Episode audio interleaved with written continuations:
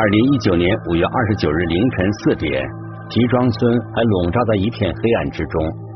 当大多数人还沉浸在睡梦之中的时候，经营早点铺的村民杨凤英则开始了他一天之中最为忙碌的时刻。早起来有四点来钟，我起来做豆腐，都在这一碗，要在这个角里，都在这里做豆腐。正忙着干活的杨凤英，突然被身后传来的一个女人的声音吓了一大跳。在后边一个妇女，这是哪哈？叫我一看，拿着舀子，一一看那个披头散发的，光脚丫脚丫子。借着屋内昏暗的灯光，杨凤英看见一个披头散发、浑身湿淋淋的女子，此刻正站在她的面前。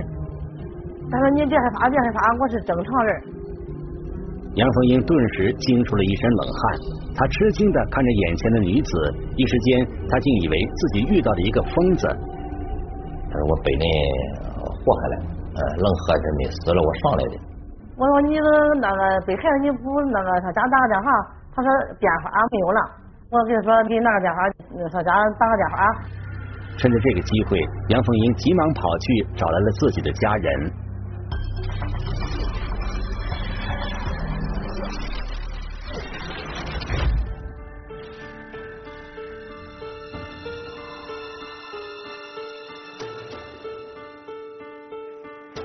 聚焦一线，直击现场。凌晨四点多。一个披头散发、浑身湿淋淋的陌生女子突然出现在眼前，杨凤英的家里顿时乱作一团。这个女子究竟是谁？她到底是遭遇了不测，还是像杨凤英所认为的那样，是一个精神错乱的疯子呢？面对杨凤英一家人七嘴八舌的询问，这名女子却一句话都不说，只是蹲在地上不停的抽泣。束手无策的杨凤英最终选择了报警。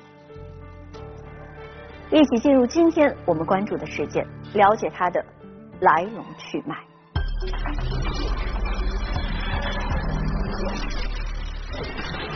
惊魂未定，落难女子苦不堪言。当时他是比较恍惚，说不清楚是怎么回事步步惊心，身陷绝境，死里逃生。咱就这车里进了水了，已经到了小村这个地方了。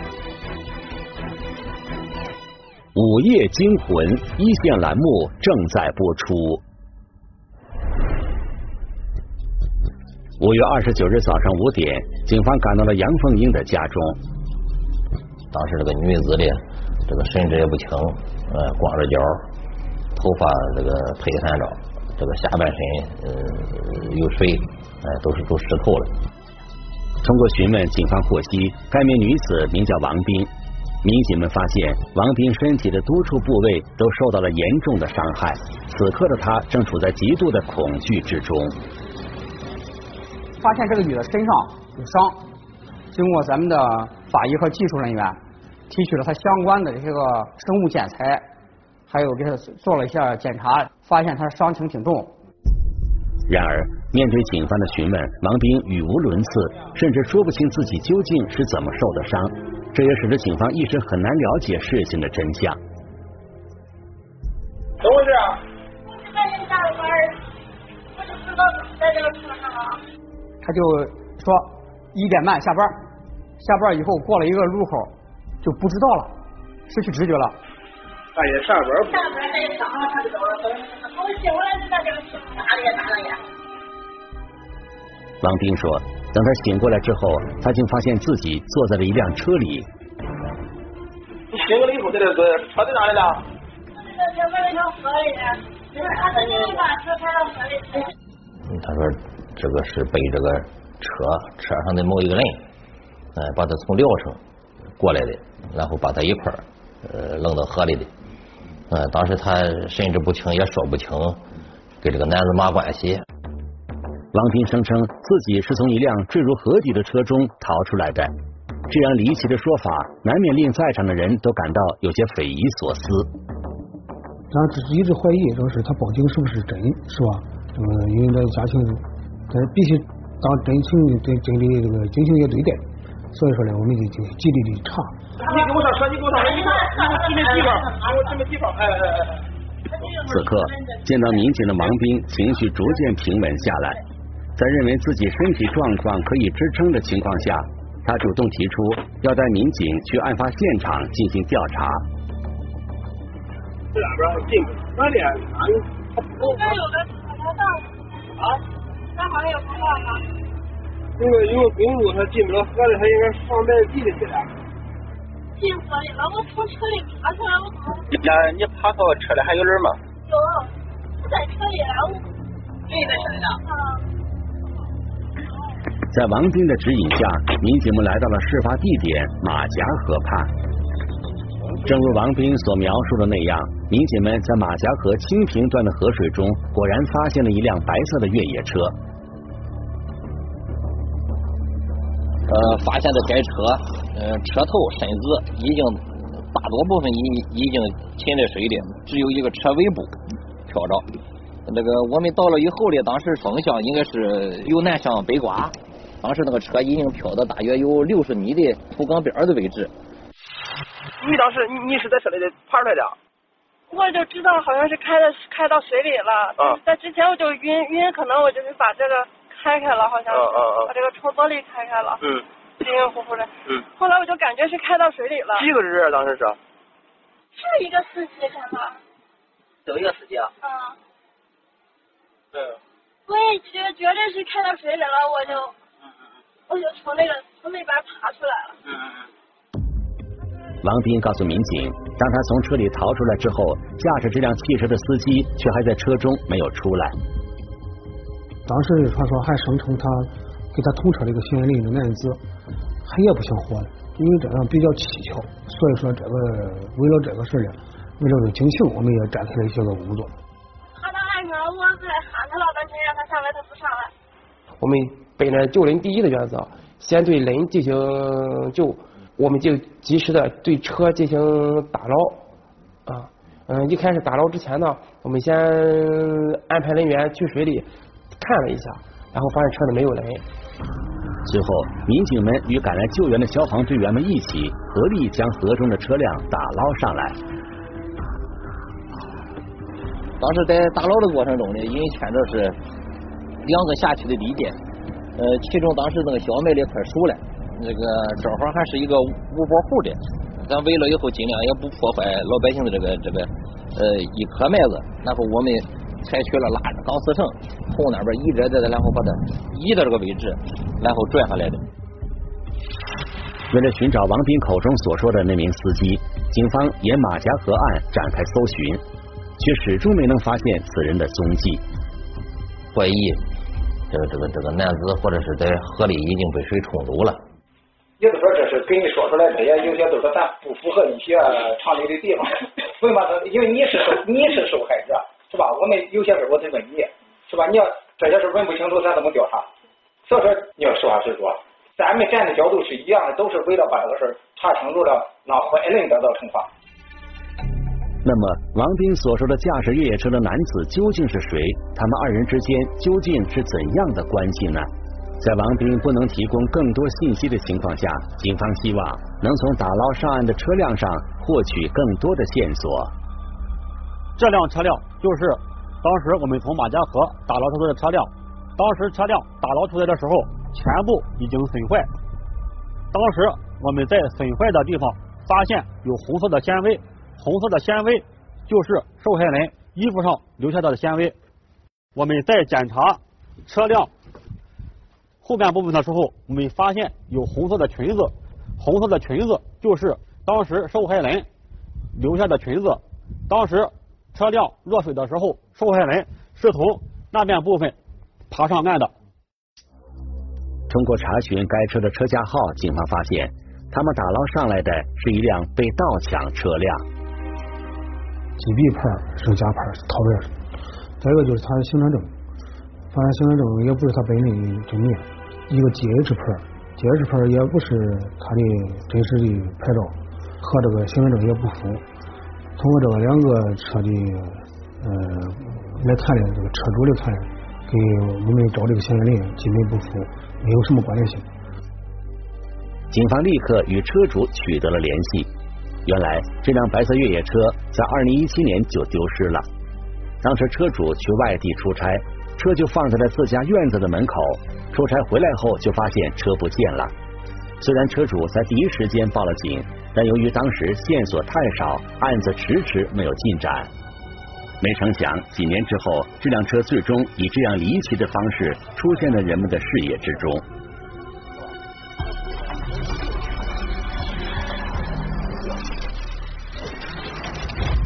警方通过车辆查找司机下落的侦查思路走不通了。王斌一直强调自己和驾车的男子并不认识，那么如何确认驾车男子的身份呢？案发当晚，王斌为何会坐上那辆白色的越野车？上车后究竟发生了什么？司机为何会将车带人一起开到了河里？我们来听听本案涉及的相关各方声音，解开疑问，还原真相。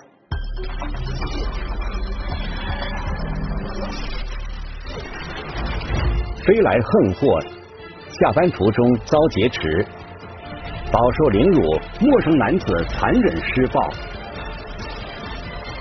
午夜惊魂，一线栏目正在播出。为了能够尽快查出事情的真相，民警们沿马夹河一带展开调查。他们希望借助卡口监控，掌握这辆白色越野车的行车轨迹。进入我们高滩境内的一个一个河堤间，发现了这个这辆车。这辆车呢，你看，就是这辆车，这辆车向北行进，前面这里是一个窗口。这个嫌疑人看到这一个一个卡口以后呢，然后从没到卡口，他又调回来，所以说这一个这个迹象比较可疑。你看他上回走，又又回来了。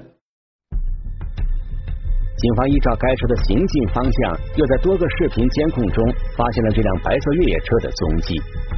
我们又调取了市区的大量的一个这个视频监控，发现了该这个车里，在辽宁市区有大人的活动，而且那个案发当天凌晨。他的轨迹也出现在滇大路和这个花园路，也就是在这个时候，白色越野车上一个细微的变化引起了办案民警的注意。五月二十九号凌晨一点四十六分，这个花园路和滇大路的这个卡口进行发现这个嫌疑车，四十六分的时候这辆车是完好无损的。再一个，我们又调取了下一个卡口的这个监控，发现这时候这个车已经撞坏了。根据车辆前部的一处明显的撞痕，民警们推测这辆车在两个卡口之间应该发生了一起交通事故。隔了多长？隔长隔了有五分钟。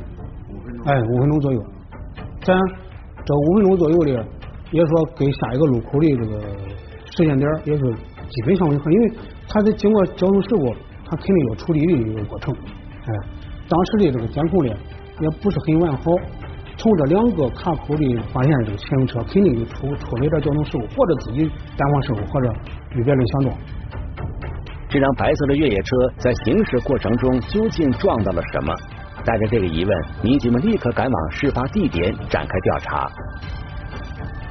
在花园路的辅道上，我们我们找到了那辆受害人王某骑的呃电动车，而且车撞得很厉害。而且还有发现那个女的受害人王某的驾驶证，还有鞋子等物品。由此，警方推断，五月二十九日的凌晨一点五十分左右，这辆白色越野车行驶至聊城市东昌府区花园北路与才干路路口北一百五十米处时，与前方骑着电动车的王斌发生了猛烈的碰撞。他骑电动车给撞晕了，后来的事情他都。他就有点想不想不起来了。通过调取事发地点的监控，民警发现这辆白色越野车是从机动车道上突然拐入辅路上，将王斌撞倒的。经过反复查看监控视频，警方确定这不仅仅是一起简单的交通事故。嫌疑人无故的撞嗯撞起电动车的这种行为，肯定是存在一种违法行为。之后。这辆白色的越野车便拉着昏迷不醒的王斌向清平镇方向飞速驶去。我也不知道多久，然后我迷迷糊糊醒过来的时候，就听见他车上有收音，也不是收音机还是音乐在响。就在调查的过程中，情绪平静下来的王斌逐渐恢复了记忆。在他的讲述中，五月二十九日凌晨，他所经历的那如同噩梦般的一幕，随即便展现在人们面前。看见一个男的在开车，因为太黑，视线也很模糊。看到他应该个子不是很矮，因为他那个头顶都已经到了那个车盖那边了。我就问他大哥，这是去哪里？这个男子说以后，他说我我也不想活了。陌生男子的回答令王斌感到格外恐惧。这名男子究竟想要干什么？他会把自己带到什么地方去呢？过了一会儿，我问他：“大哥，这是我们到底去哪里？”他就把车停下了。结果呢，这个男子冲着他头部、面部打了打了几拳。后来发生了什么事，他都不知道了。也不知道过了多久，当王兵再次从昏迷中醒来，他感觉自己好像受了很重的伤。然而，接下来发生的惊人一幕，顿时令他忘记了身上所有的伤痛。这时，我突然感觉我脚下一股就特别凉的水。我我当时看他，他就还在那开车，我就问他：“你这是到了哪里？”他不说话。就在说话间，王兵发现已经有更多的水正源源不断的从车外涌入车内。当时我在清醒过来的时候，我才知道这个车已经在水里面了。后来还是给这个男子说：“这个这个，你放了我吧，我也不追究你。呃，怎么上上上河里来了这是？”然后他对我说：“你下去吧，你走吧。”忍着身上阵阵的伤痛，王兵用尽全力推开了身旁的车门，奋力的从车中逃了出来。经过一番挣扎，他终于游到了岸边。爬上来以后，因为早晨也是早晨，早晨还稍微有点亮，啊，他都是感觉着四处无望。此时的天还没有亮，四周一片黑漆漆的，隐约之中。王斌似乎看到有一盏微弱的灯光在远处若隐若现，正是黑暗中这丝亮光令几乎崩溃的王斌看到了希望。于是他便在疼痛与恐惧中一点一点朝着那光亮艰难的走了过去。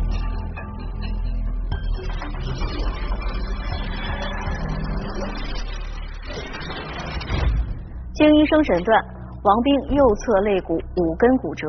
右侧肩胛骨粉碎性骨折。警方在调查中还发现，昏迷之中的王兵还遭到了侵犯。那么，故意开车撞到王兵的这名男子究竟是谁？他为什么要这样对待素不相识的王兵？此时的他到底是死是活？又身在何处呢？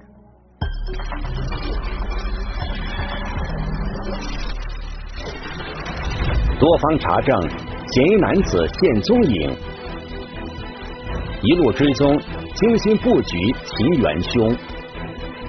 午夜惊魂一线栏目正在播出。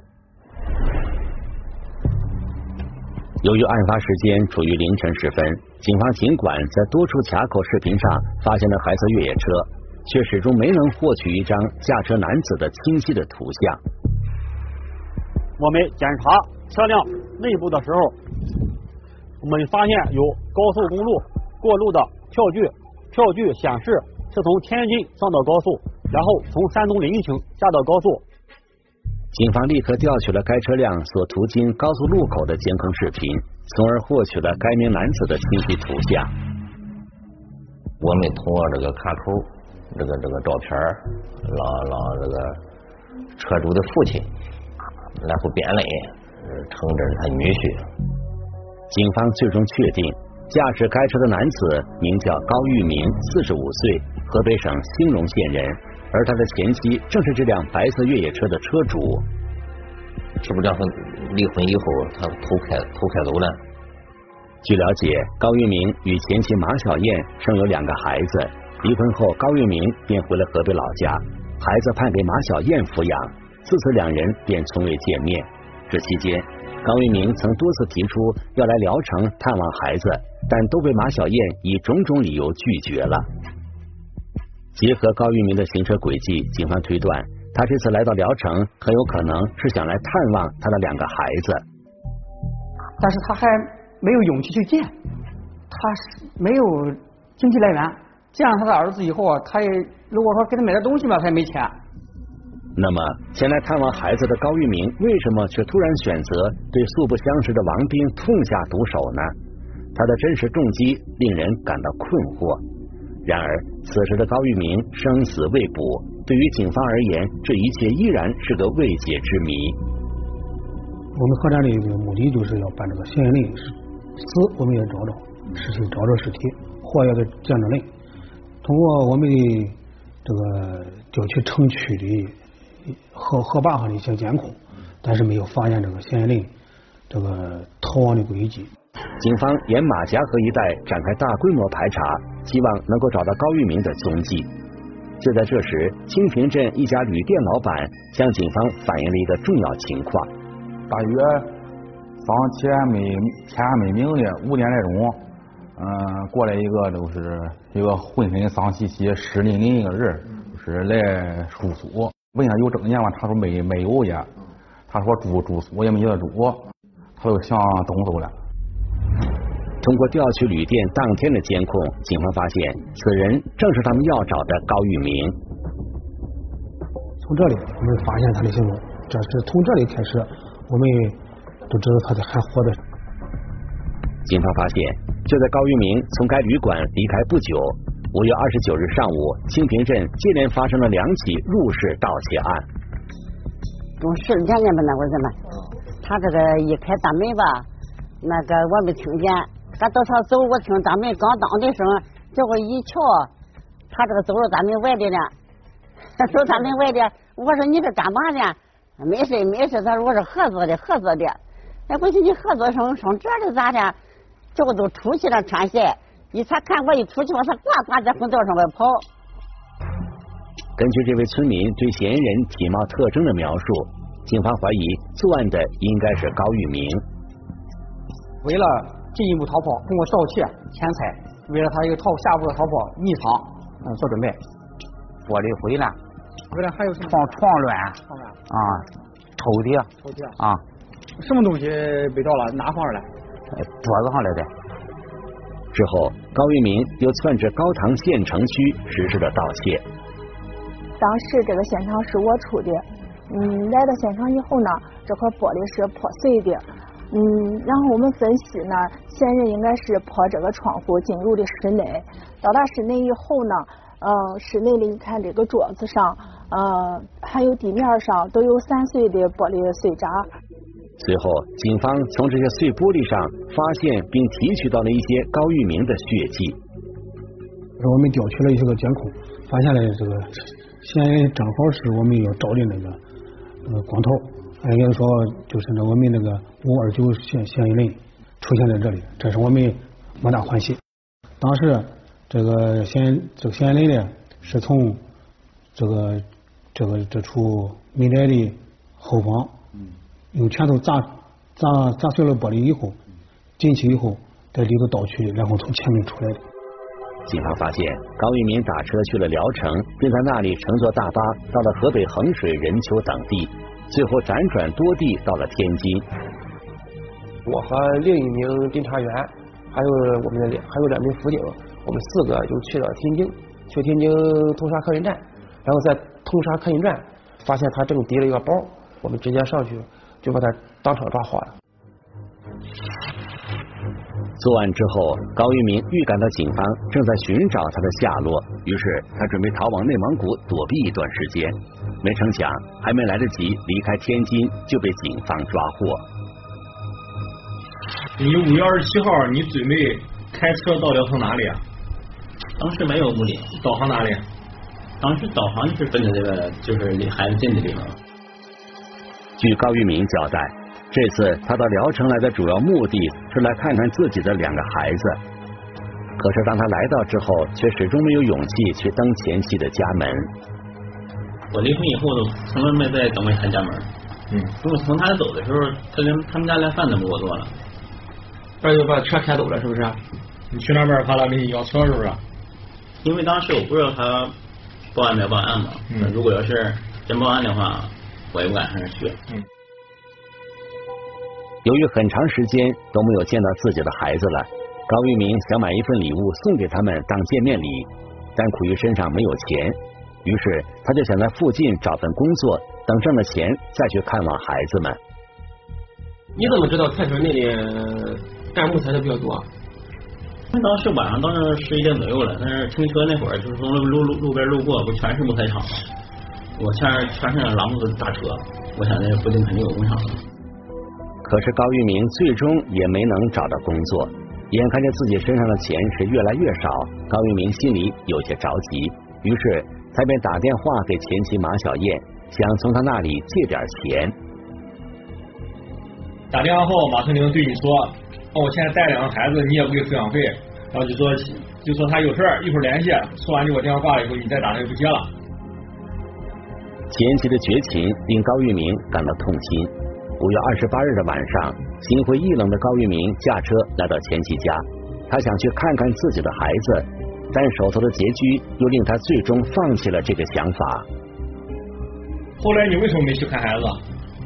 因为当时都没钱了，当时没钱了，觉得看孩子没有没脸去看孩子是吧？嗯，我什么也不买了，我后来一分钱不给。说寒心，我说孩子看着寒心是吧？想着连自己的儿子都不能相见，高玉明感到了生活的无望，而这种悲观的情绪也最终致使他产生了轻生的念头。现在别说照顾家人了，连看孩子的能力都没有。这边咱一直没找工作，还有外人，当时都感觉这个这一点希望都没有。绝望之余，高玉明内心里突然迸发出一阵强烈的悲愤。他认为自己沦落到如此不幸的地步，都是由前妻马小燕一手造成的。我到现在虽然，不都是因为这个婚姻不相挣钱？凭我个人的能力，我也不是没有能力挣钱。我到快四十岁时候离婚，让我从零开始，我怎么怎么能从零开始？不能这样。你现在沦落到这个地步，都是你前妻造成的，是吧？对，我认为都是这对婚姻引起的。五月二十九日凌晨，喝醉酒的高玉明开车在聊城街头四处乱转。当车辆行驶到花园路与才干路口时，恍惚之间，他仿佛看到自己的前妻马小燕骑着电动车出现在旁边的辅路上。所以当时也因为喝酒的原因嘛，就正好看到这个女的就在这个时间骑电动车。我这么这么一想，这情绪都控制不住了，我就非常气嗯，就是想想到联想到你的那个那个前妻是吧？对，当时我我完全就把她当成是我媳妇那种那种情况了。于是，在仇恨的驱使下，高玉明猛踩油门，朝着电动车猛地撞了过去。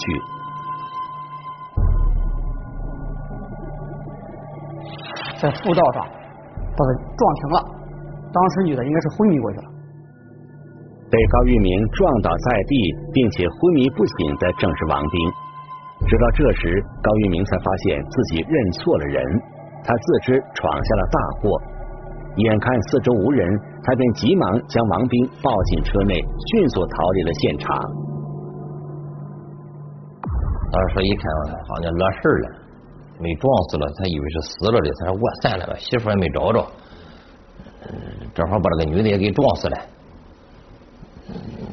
一块一块咱们愣合一块死散了，就是女的陪着我，都想找个垫背子一块死了拉倒了。就这样。高玉明带着昏迷不醒的王兵一路向清平镇方向驶来，途中他将王兵打晕后又对其施暴，最终他把车开进了马家河。当时那个嫌疑车辆是由南向北，顺着这个马家河大堤，呃，走到代官村西头有一个卡口，他都顺着这个卡口路，呃，直接然后来到这个这个马家河大堤，当时车辆是直接冲入这个河底。高玉民想用坠河的方式了结自己的生命，也就在这生死关头，王斌不断的哀求，最终令高玉明动了恻隐之心。这个女的光听男子说了一句：“他说你你想车你走吧。”在放走了王斌之后，高玉明最终还是放弃了自杀。他从水中逃了出来，在黑暗的掩护下，开始了他的逃亡之路。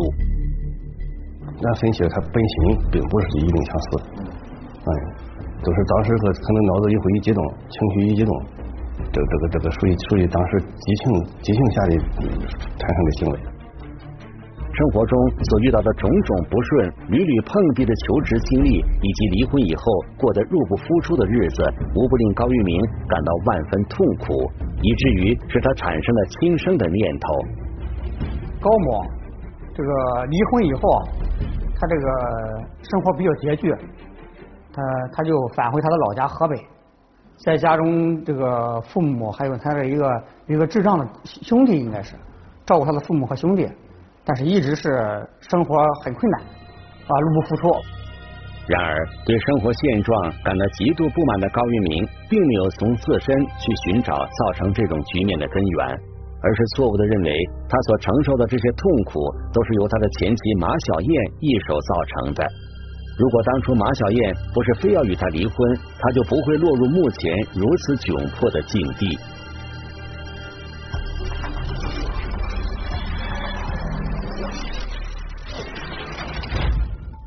王斌的遭遇令人唏嘘，而嫌疑人高某的解释更是让人难以置信。高某说，内心的怨恨让他想要报复前妻，结果认错人了。然而，在故意撞倒王斌后，高某已经发现自己认错了人，为什么他没有及时停止伤害，反而又实施了后续的伤害行为呢？我们来听听中国心理学会法律心理学专业委员会委员李杰副教授的解读。犯罪人表面上来看是袭击了一个素不相识的陌生人，但是他最根本的想攻击的人是他的前妻。他为什么要攻击他的前妻呢？因为他对他前妻的恨。心理学的研究告诉我们，一个人活着是不是幸福，其实主要取决于两方面，一个呢叫社会支持。社会支持可以给我们提供安全感，另外一个呢叫希望，因为有希望才会让生活有奔头。那么对于这个犯罪人而言，他的社会支持系统几乎是崩溃的，父母兄弟需要照顾，没有稳定的收入来源，他想给孩子买个礼物，没有钱，挣钱呢又找不到门路，所以尽管就是目前所遇到的一切跟他的性格啊能力都有非常大的关系，但是犯罪人还是陷入了人生重大的挫折中。那么，犯罪心理学的挫折攻击理论告诉我们，当人们遇到挫折的时候，非常容易激发愤怒的情绪，产生攻击的行为。那么，另外一方面，他为什么对他妻子这么恨呢？还是源自于他错误的外归因的方式。我们正常的成年人在遇到问题的时候，就会反思自己身上的问题。但是呢，犯罪人他把人生的失败、遇到的种种挫折，都归因到他失败的婚姻上，都归因到他前妻身上。这样一种外归因的方式也是很多犯罪人都会采用的，因为外归因呢会让他们原谅自己，认为所有的错误都是别人的。当被害人醒了之后，为什么犯罪人明知道他不是前妻，还要对他进行伤害呢？一方面呢，因为犯罪人他内心对于前妻的这种恨开始淡化，长期压抑的情绪让他即使对于陌生的无辜的女性也要发泄出来。更为重要的原因是。他认为生活已经到了绝境，做好了不想活的打算。这个时候，他就开始不计成本，开始肆无忌惮的纵容内心的恶。当情绪叠加酒精攻击这个陌生人，只是因为恰巧认错了人。二零二零年五月二十六日，被告人高玉明因犯故意伤害罪、强奸罪、盗窃罪。数罪并罚，被山东省高唐县人民法院判处有期徒刑六年，并处罚金一千元。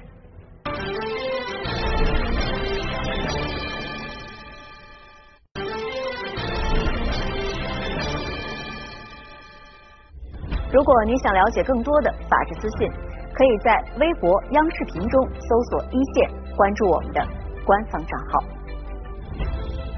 这里是一线，我是陆晨，下期节目再见。